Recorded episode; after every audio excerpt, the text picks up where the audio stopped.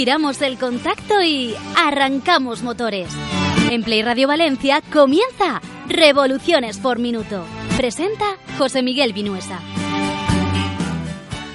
Buenas tardes amigos y bienvenidos un viernes más a Revoluciones por Minuto, vuestro programa de motor en Play Radio Valencia.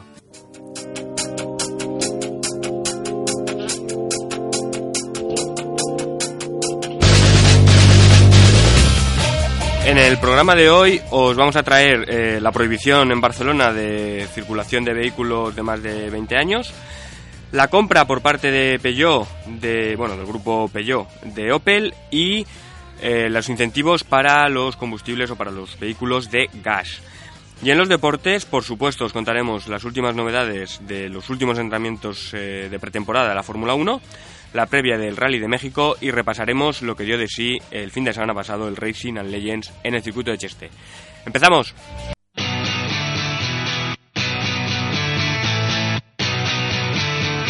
Actualidad y novedades del motor.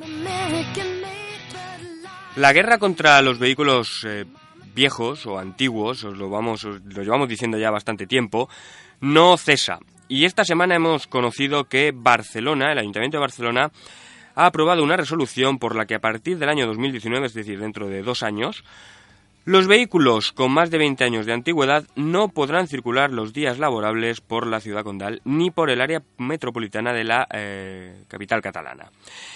La norma va a entrar en vigor el 1 de diciembre de este año y prevé que a partir del 1 de enero de 2019 en días de saturación ambiental, los coches, eh, atención, los coches anteriores al año 1 al día 1 de enero del 97 y las furgonetas anteriores al 1 de octubre del 94 no puedan circular. Esa medida va a afectar a día de hoy o afectaría a día de hoy a 106.000 vehículos que es un 7% del parque automovilístico de, lo que sería la zona afectada, y a 22.000 furgonetas, que es un 16% del total.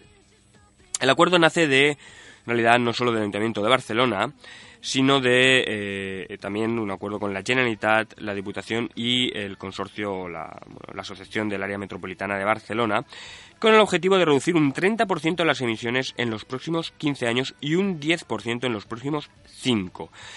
Con esta aprobación se adelantan un año las medidas que ya tenían previsto adoptar, y que se acomodaban a las recomendaciones que había realizado la Organización Mundial de la Salud eh, ante la amenaza de que la Unión Europea pudiera actuar ante el Tribunal de Justicia Europeo en caso de ciudades como Barcelona, pero también Madrid, no siguieran las recomendaciones eh, que en febrero de este año pasado, del 2016, se realizaron eh, desde Bruselas.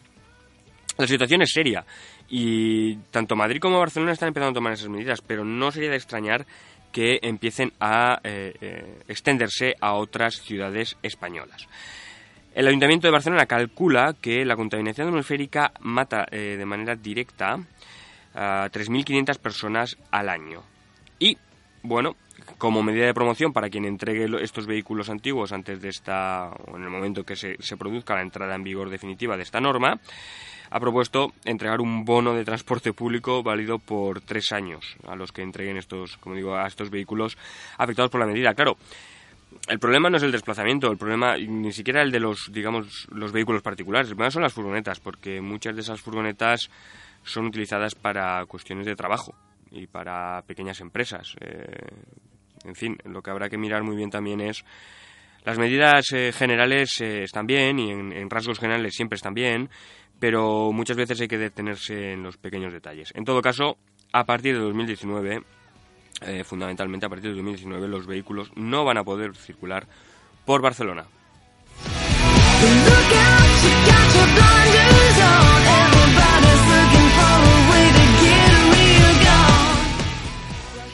Llevábamos varios días con rumores acerca de que PSA o el grupo PSA, que es Peugeot y Citroën, el grupo francés de, fabricación de automóviles, adquiriese de General Motors la marca Opel y la filial o la vertiente británica que es Vauxhall, que al final son idénticos a los, a los Opel, pero llevan la marca Vauxhall. Pues bien, este, este pasado lunes se hizo oficial definitivamente dicha compra.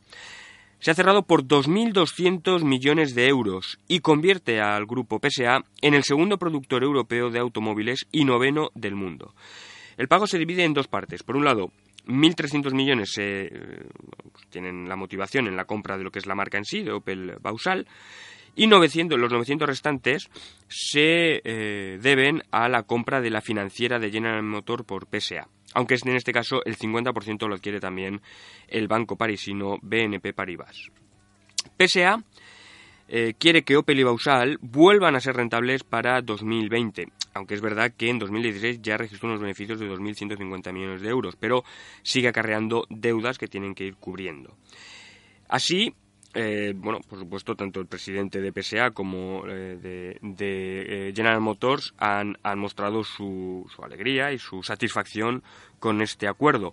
Un acuerdo cuyo punto más controvertido, para cerrarlo, porque se llevaban varias semanas con él, fue el que ocurría con los planes de pensiones que tenía aprobada General Motors para, para Opel y, Bausal. Y finalmente, PSA ha cedido y, y se ha comprometido a mantenerlos a salvo exceptuando algunos casos en Alemania.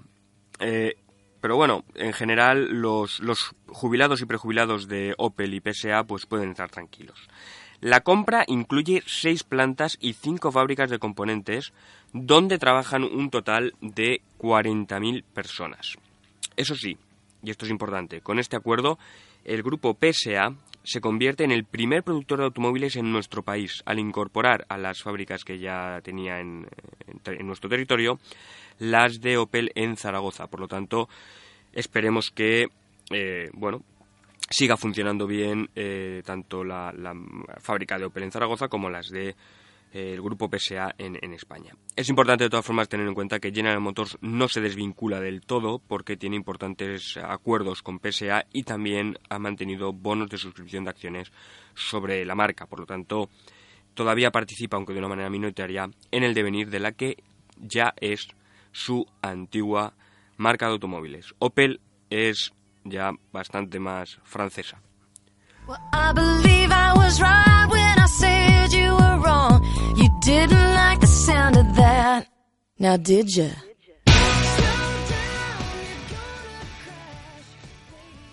Las energías limpias y renovables ya sabéis que son el futuro y que es por lo que está apostando tanto el gobierno como la mayoría de las marcas automovilísticas.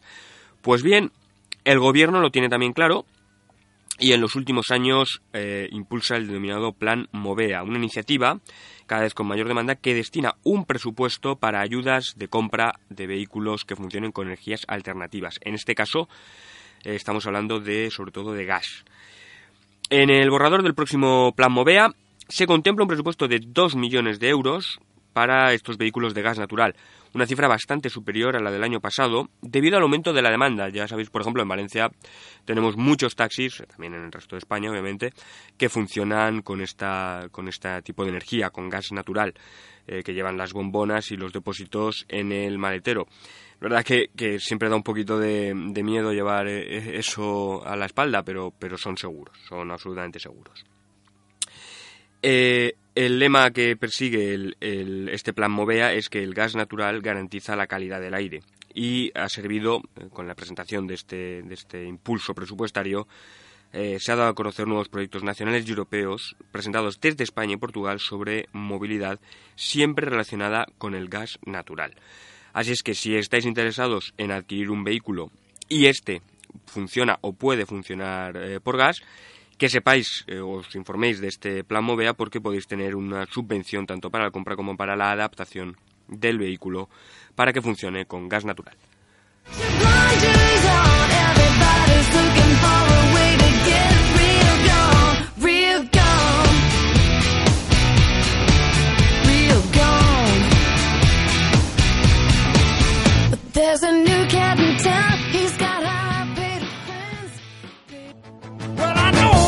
Competiciones, automovilismo.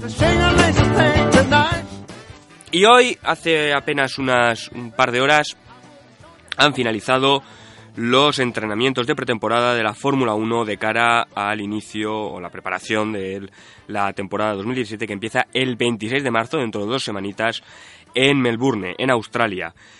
Bien, eh, la situación de fuerzas, eh, aunque siempre son entrenamientos de pretemporada, pero quedan bastante, bastante fijas ya, o se puede dar una idea bastante aproximada de cómo están los equipos. Pese a que Lewis Hamilton insista o quiera vendernos que Ferrari está muy cerca y tiene un gran ritmo, la realidad es que Mercedes es el gran favorito eh, para, para esta temporada. No ha marcado esta semana los mejores tiempos, sí el martes, pero no, mm, no, fue, no es el mejor tiempo de la, pretemporada. Eh, pero bueno, eh, el, coche funciona perfectamente, no han tenido apenas problemas de fiabilidad. Y tanto Lewis Hamilton como Valtteri Bottas han rodado mucho y bien y con mucha constancia. Sus simulaciones de carrera además han sido muy interesantes, evidentemente marcando muy buenos ritmos. Y en lo que es la velocidad pura, el Mercedes sigue mostrándose como el coche, el coche a batir. Claro, que luego tenemos a Ferrari. Y es verdad que Ferrari no está lejos, ni en tiempos de en simulaciones de carrera, en tiempos de lo que sería una, una carrera en sí, ni tampoco en las vueltas rápidas. De hecho, Ferrari ha marcado los dos mejores tiempos de la pretemporada. Eh, ayer jueves, Sebastián Vettel con un 1.19.0. Y por fin, eh, hoy viernes, eh, Kimi Raikkonen ha bajado de ese 1.19, ha marcado un 1.18.6. Un tiempo bastante impresionante. ¿Se está escondiendo Ferrari? Bueno, Ayer Sebastián Vettel, por ejemplo, sí que levantaba bastante el pedal del acelerador en algunos sectores, notoriamente, y aún así marcó el, mejor tiempo con, bastante diferencia, con tres décimas de ventaja sobre el, mejor, el segundo mejor tiempo que fue de Lewis Hamilton. Ferrari funciona. Eso es una, parece una obviedad, pero es así. Su, toda la crisis o todos los problemas que parecían haber acarreado durante 2016, la pérdida de personal y la ausencia de un diseñador eh, digamos, principal o una gran estrella al respecto, no parece haberles afectado. Y la verdad es que su trabajo, a priori siempre hablamos, parece sólido y puede realmente ser una amenaza para Mercedes. Eh, porque en tiempo de carrera no estaban en absoluto lejos. En algunos puntos, por ejemplo, ayer Sebastian Vettel era mejor que Lewis Hamilton.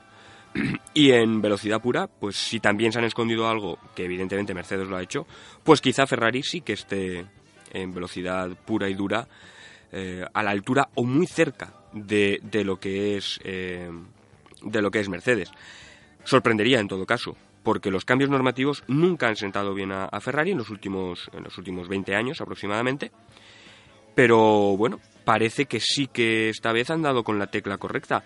El coche no tiene una gran degradación de neumáticos, el coche aerodinámicamente, perdón, eh, es bueno y de motor pues no han tenido apenas problemas. El martes sí que Raikkonen tuvo, pero sobre todo tuvo una salida de pista que le privó de, tiempo, de, tiempo en, eh, de entrenamientos y, hoy esta tarde fundamentalmente pues también han tenido parece una rotura pero enseguida han podido repararlo y han vuelto y han vuelto a pista. Por lo tanto el coche es fiable que eso es lo más importante en esta en esta fase de, de la preparación.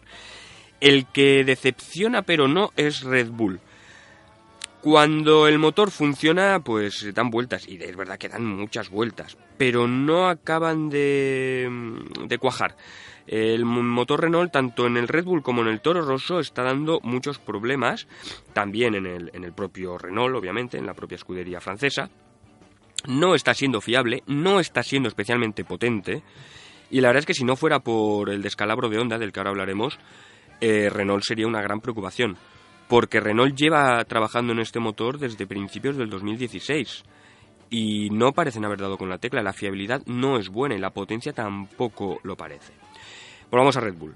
El coche en todo caso sí que parece bueno. El manejo del coche, los pilotos no, se quejan de, eh, cuestiones graves. Y en general pueden, eh, están pudiendo rodar. Es verdad que no eh, están obteniendo tiempos especialmente significativos, o, no por lo menos tan rápidos como los de los Mercedes y los, y los Ferrari, ni siquiera tampoco en simulaciones de carrera, donde la verdad es que ahora mismo parece que están a un segundo de Ferrari, por ejemplo, cuando el año pasado Red Bull estaba generalmente por encima de la escudería italiana. Problemático el inicio el inicio de, la, bueno, o la pretemporada y, lo que se vislumbra para el inicio de temporada para Red Bull, pero mucho cuidado porque quedan dos semanas y en dos semanas en, en, Red Bull pueden, pueden cambiar muchas cosas. Y si es verdad que eh, Renault anuncia que en, Australia llevará un motor mejorado, pues cuidado, porque Red Bull siempre es Red Bull. La que también ha sorprendido bastante bien esta semana, no como la anterior, ha sido Williams.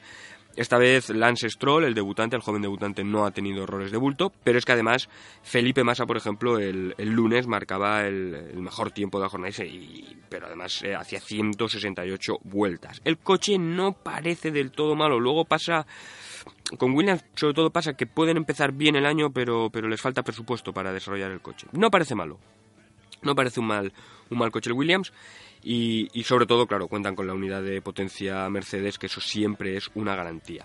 Más problemático Force India, aunque es verdad que han recuperado bastante las buenas sensaciones o han, enderezado la senda que no parecía tan clara en la, semana anterior. Y han vuelto a hacer, eh, o han podido hacer eh, muchas vueltas. Con tiempos es verdad que no demasiado competitivos. El coche, como ya eh, decíamos la semana pasada, no parece demasiado bien, eh, bien concebido. Pero bueno, eh, también es verdad que cuentan con un presupuesto bastante bajo. Hacen mucho y bien con lo que, con lo que tienen. El Toro Rosso, el coche no parece, también no parece malo, no parece tener grandes flaquezas, pero el problema es el motor. Es verdad que han podido rodar y que hoy, por ejemplo, Carlos Sainz se ha marcado el tercer mejor tiempo de la jornada, pero están teniendo muchos problemas de fiabilidad y son problemas de fiabilidad del motor, eso tiene que quedar claro, y que están teniendo los tres equipos eh, eh, motorizados por, Renault. Problemático, problemático el inicio del año quizás para Toro Rosso cuando es también su mejor oportunidad, sobre todo estas primeras carreras en las que todo se tiene que ordenar y poner en, su sitio para conseguir buenos resultados. Y tradicionalmente habían empezado muy bien las temporadas consiguiendo pues, resultados, como digo, muy interesantes en los puntos. Pero veremos. Eh, vuelve el, mismo problema de un poco que, Williams o que Force India. El problema es el desarrollo a lo largo de la temporada. Toro Rosso no cuenta con un gran presupuesto. Pero Carlos Sainz ha sido ha tenido una temporada bastante bastante satisfactoria. Y, bueno, eh, vamos a ver cómo, cómo se desarrolla la, primera carrera en, en Melbourne pero hay que tener esperanza. El coche, el coche no parece malo. McLaren, McLaren ha sido un descalabro tras descalabro. Hoy, por ejemplo, esta mañana han, causado dos banderas rojas y, ayer otras dos. El coche no es capaz de rodar más de una decena de vueltas sin, sin detenerse. Eh, es una lástima. Eh, hoy ha habido abucheos al equipo, con lo cual no, no, con lo cual no estamos de acuerdo, porque al final esa gente trabaja mucho y lo hace lo mejor que sabe y puede para en el fondo para ganar, y si no pueden ganar, pues no ganan, pero también para ofrecernos un espectáculo, no, no se merecen el abucheo. Eh, ellos son los primeros afectados y los más preocupados por, por la situación, ellos no, no hacen esto adrede y, y, no están contentos con la, con la situación, pero es verdad que, que es bochornoso. Eh, el coche no rueda, el coche sale a, a, pista y, se para, y, y, cuando, y cuando consigue rodar no tiene tiempos competitivos. Y lo siento, no, no es solo el motor, el coche parece bastante inestable, eh, cuesta meterlo en curva, eh, sigue degradando bastante los neumáticos, algo característico tanto de la temporada anterior como del 2015. Y desde luego, salvo milagro, y esto sí que sería un milagro, un cambio radical en lo que es eh, la situación actual, podemos ir despidiéndonos no solo del campeonato del mundo por parte de Fernando Alonso este año, sino de los podios. Eh, victorias eh, serían muy difíciles, los podios son también eh, complicadísimos. Si están en los puntos con regularidad, pues, pues es que han hecho un gran trabajo y han sabido mejorar. Ahora mismo están para luchar con, con Sauber, con Renault, con Toro Rosso, es decir, con los equipos del fondo de la parrilla. No nos vamos a engañar ni a poner, ni a poner paños calientes en, en la situación. McLaren tiene mucho trabajo, Honda tiene mucho trabajo, la crisis es muy fuerte en, en el seno del equipo y si no lo solucionan eh, dentro de dos semanas, eh, muchos nos tememos que ni siquiera, eh, o por lo menos la sensación que da es que ni siquiera van a poder acabar la carrera y que además van a tener que estar cambiando motores cada, cada dos por tres con las sanciones que ello va a acarrear. Con lo cual se presenta un año complicadísimo. Fernando estalló ya durante esta semana y dijo que, que, bueno, que ellos están preparados para ganar, pero que Honda no. ante esa situación poco más se puede decir ver cómo se desarrolla la temporada, que como os decimos, pues nada, ya está aquí y comienza dentro de dos semanas en Australia, en el circuito semiurbano de Albert Park. Estaremos muy pendientes y por supuesto os contaremos cualquier novedad aquí. Hasta entonces.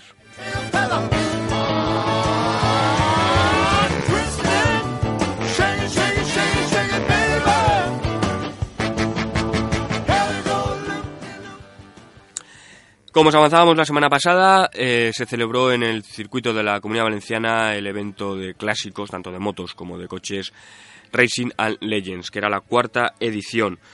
Eh, esta vez eh, tenía como gran estrella a Marco Lucchinelli, el campeón del mundo de 500 en 1981, pero también había otras, otras estrellas como Carlos Lavado, como como Freddy Spencer, también pudimos ver a, a Champi Herreros, es decir, eh, grandes pilotos del motociclismo eh, que acudieron allí.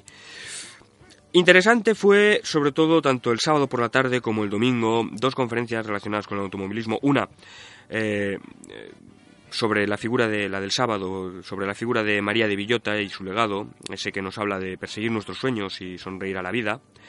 Muy interesante muy, y muy emotiva, pero también muy, muy encorazonadora, ¿no? Eh, que dio mucho, mucho que pensar. Y el domingo tuvimos un interesante coloquio con Emilio de Villota, Luis Pérez Sala y Adrián Campos, moderado por el periodista Cristóbal Rosaleñ, en el cual pues hablaron del pasado, del presente y del futuro. Y en ese futuro, evidentemente, también trataron a Fernando Alonso del cual pues eh, la mayoría de ellos pensaba que esta iba a ser la última temporada si el McLaren no funcionaba como, como parece que no va a funcionar, como os acabamos de decir. Veremos, es verdad que Alonso parece que no, no se quiere retirar. Hubo mucha actividad, hubo muchos, muchos coches interesantes, tanto, tanto en pista como fuera de ella. Por ejemplo, había un, Fiat Dino, que, es un coche rarísimo de ver, que lleva un motor Ferrari. Pero también eh, teníamos a, la empresa valenciana Saika, que estaba restaurando un Ricard, un modelo de, los años 20 que fue obra de el que luego sería un importantísimo ingeniero en Alfa Romeo y la cabeza pensante y visible de nuestra Pegaso, eh, Bifredo Ricard. Eh, la verdad, un coche muy muy interesante que están restaurando en Saika. Luego también hubo pues carreras, el, trofeo de regularidad de la Comunidad Valenciana y el Iberia Historic Endurance, donde pudimos ver coches muy muy interesantes, no solo Porsche 911, sino también Alfa Romeo, Bizzarrini, Minis, Jaguar. La verdad es que si, si pasasteis por allí estoy seguro que disfrutasteis, como también disfrutaríais de los monoplazas antiguos de Fórmula Vintage, que además se vieron reforzados por la presencia de SEAT coches históricos, que nos trajo nada más y nada menos que a Salvador Cañellas, todo un histórico del automovilismo español, que rodó con un, con un Selex, y también al diseñador de esos coches, a Jaume Sifre, que también rodó por, eh, por la pista valenciana con uno de, los monoplazas que él mismo había diseñado. La verdad es que fue, fue bonito. Además, ese monoplaza había sido en su, en su tiempo de, otro piloto español, Fermín Vélez, al que echamos mucho de menos. Fue un fin de semana muy interesante, muy activo. Espero que no me fallarais si estuvierais por allí. Y bueno, la siguiente actividad en el circuito de la Comunidad Valenciana es en abril, eh, la NASCAR. Eh, la, NASCAR europea, otra prueba que cuando se vaya acercando hablaremos de ella, pero que no os podéis perder.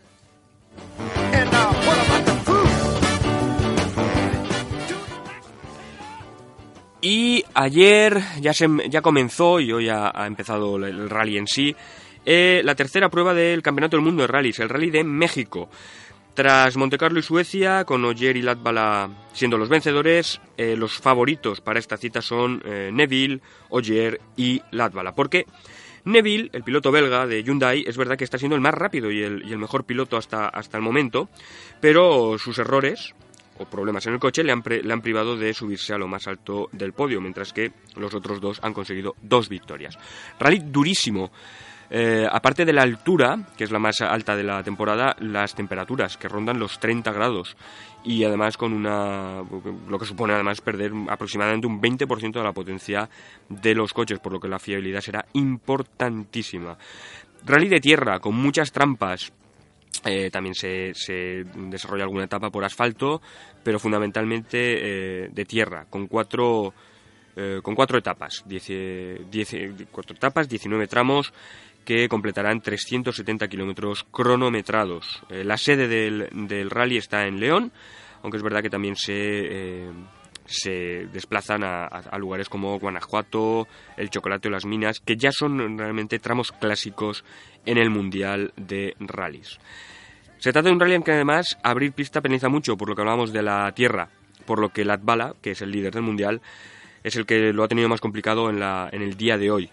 Vamos a ver cómo se desarrolla el rally. Eh, estaremos muy pendientes, por supuesto, de Dani Sordo y os lo contaremos la semana que viene.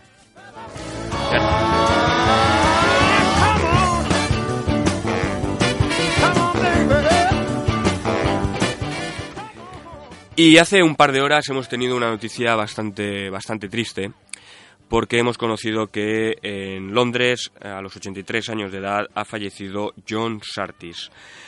John Sartis, muchos lo conoceréis, otros no, es el único piloto en la historia del mundo del motor, porque es así, del mundo del motor, ni del automovilismo ni del motociclismo, del mundo del motor, como digo, que ha sido capaz de vencer campeonatos mundiales tanto en dos ruedas, en motos, como en la Fórmula 1.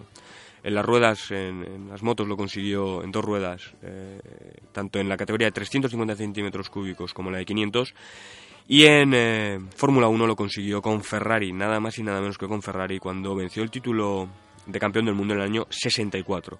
Es el único, por tanto, que ha conseguido los grandes títulos mundiales en ambas categorías o en las categorías máximas de ambas disciplinas. Un ser entrañable, muy amable, muy humilde, un gran preparador de, coches. Acabó un poco mal con, con, Ferrari en el 66, abandonó la escudería, cuando además incluso podía haber sido campeón por segundo año. Un gran piloto, bastante desconocido o minusvalorado por la eh, por, el colectivo por, por, la gente pero una leyenda una leyenda absoluta y de hecho sus sus hitos no se van a repetir seguramente jamás. Por lo tanto quedará para siempre como como el mejor piloto o el único, como digo, en haber conseguido esos, esos títulos. Sufrió la pérdida en el año 2009 de su hijo Henry por un desgraciado accidente en la Fórmula 2, cuando le golpeó una rueda que se había quedado perdida, y, creó una fundación en, nombre de su hijo que estudiaba además o que invertía y trataba de, estudiar, como digo, los, las enfermedades derivadas de accidentes eh, de tráfico, fundamentalmente de eh, de la columna vertebral y de la, y de la médula, que es por lo que falleció, falleció su hijo. Se nos ha apagado John, John Sartis, pero como digo, su leyenda eh, permanecerá siempre. Así es que, en fin, mm, allí donde haya, allí donde esté y donde haya ido a, descansar, estamos seguros que ya sea en una moto, ya sea en un coche, John estará, estará dando gas eh, a fondo, como, como siempre ha hecho. Descanse en paz, John Sartis.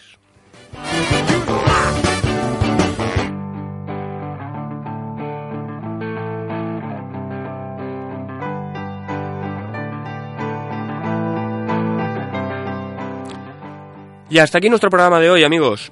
Eh, como siempre, un placer y nuestra gratitud porque estéis ahí escuchándonos semana tras semana. Tenemos que anunciar, eso sí, que debido a que eh, emitimos en Valencia, por supuesto, y que aquí estaremos en época de fallas y es eh, festivo, pues la semana que viene no tendremos programa, no pasa nada. Estaremos a la semana siguiente contándoos además la previa del, entre otras cosas, entre muchas otras cosas, la previa del eh, Campeonato del Mundo de Fórmula 1. Lo dicho, muchas gracias por estar ahí. Disfrutad del fin de semana y si vais tanto con la moto como con el coche, tened siempre mucho cuidado en la carretera. Y bueno, no nos vemos la semana que viene. Nos vemos dentro de dos semanas, aquí, en Revoluciones por Minuto. Porque si tiene motor, hay emoción.